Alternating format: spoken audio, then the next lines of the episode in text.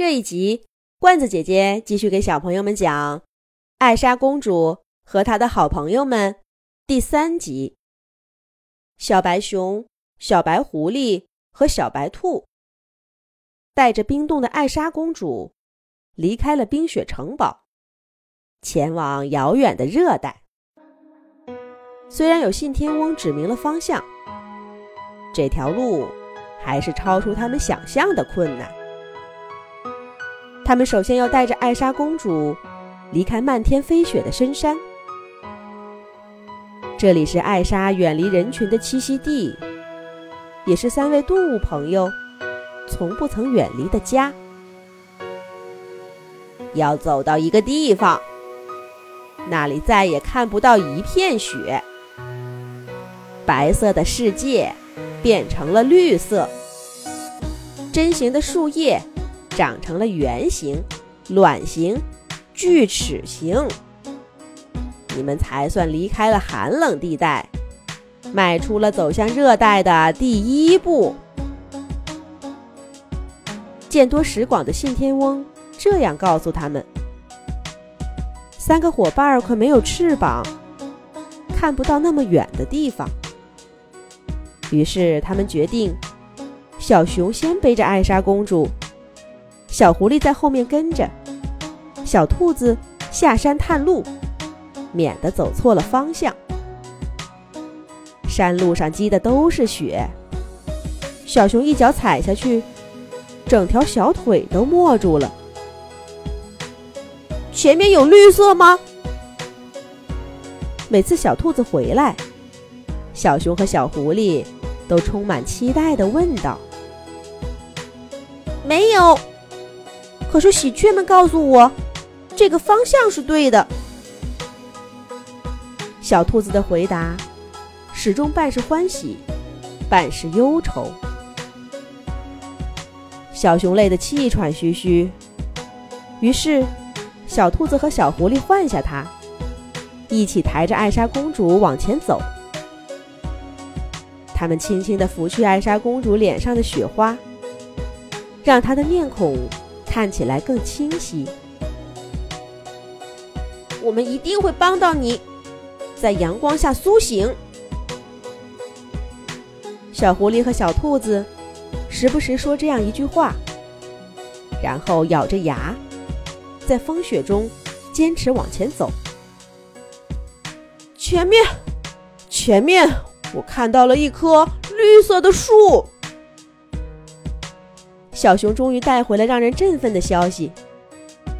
他也不等小兔子和小狐狸回答，就接过艾莎公主，背在后背上，大步流星地走向更温暖的地方。果然，没过多久，他们就看到了一棵郁郁葱葱的橡树。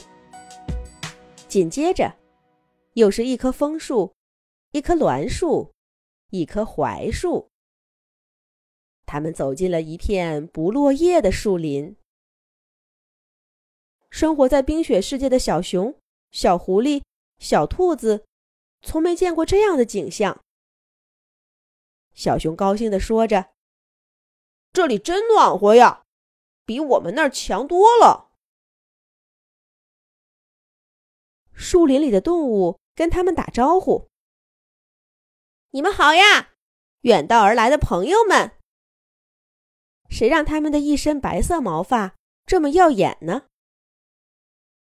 艾莎公主，你看呐，我们来到了绿色的大森林，再往前走就是热带了。小熊高兴地说道。他放下艾莎公主，在一棵大树上使劲地蹭了蹭痒。小狐狸摘了个果子，小兔子咬了一口嫩嫩的青草。果然都是跟冰雪世界不一样的味道。可是树林再美，也不能停在这儿啊。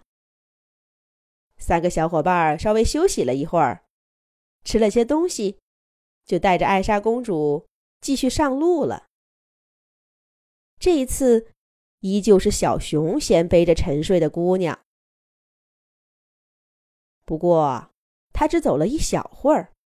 就热得满脸通红，体温升高。再看看小狐狸和小兔子，他们俩也吐着舌头，走两步停一步。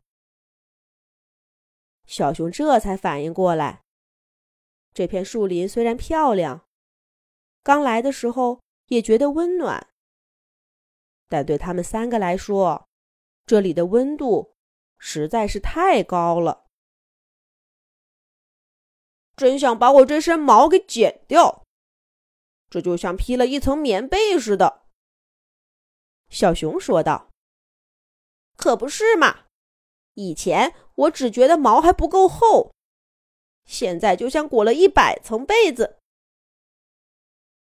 这样下去，还没等把艾莎公主送到热带，我就先热死了。”小兔子和小狐狸也热得受不了了。